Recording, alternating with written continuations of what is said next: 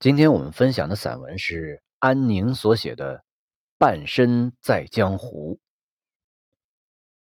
一次与一个老总吃饭，他的对面坐着一个下属，是个年轻的女孩，假装的成熟里还看得出刚刚从校园里走出的青涩。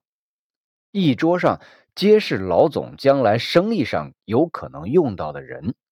所以，女孩便频频的代表公司举杯敬酒。当然，每一次都是老总蜻蜓点水的施一施唇，而女孩则饱含着真诚站起来一口喝光，然后再次斟满敬下一个人。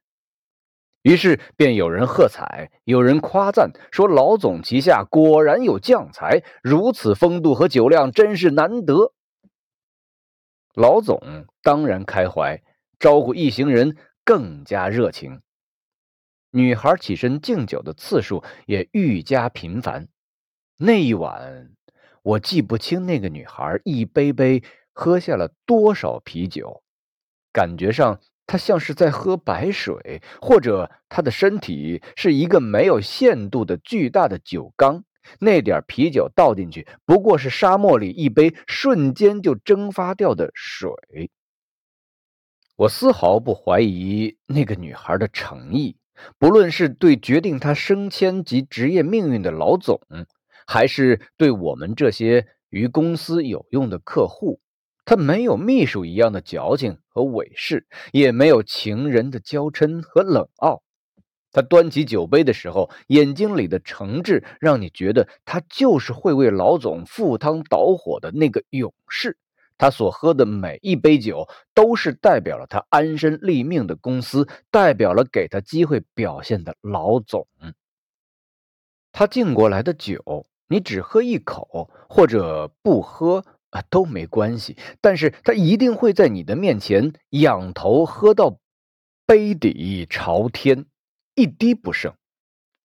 可是，当这个女孩为她的老板透支身体的时候，我的心里却是隐隐作痛。我不知道那天叫好的人群里有没有人与我一样心疼她。他们看他的视线里，或许更多的是惊讶他比男人还要彪悍的酒量，或者钦佩他对老板的忠心耿耿。但我却是看到老总对他投去赞许的一瞥，也就是这样的一瞥，让那个女孩像小孩子被老师奖赏了一块糖果一样，露出开心的笑容。我想，那个女孩。的确为老总的那场晚宴增色不少。如果美味是华丽晚宴上的一簇簇拥挤的花朵，那么它则是其中最接近食客嗅觉，并能引起食客欲望的那朵。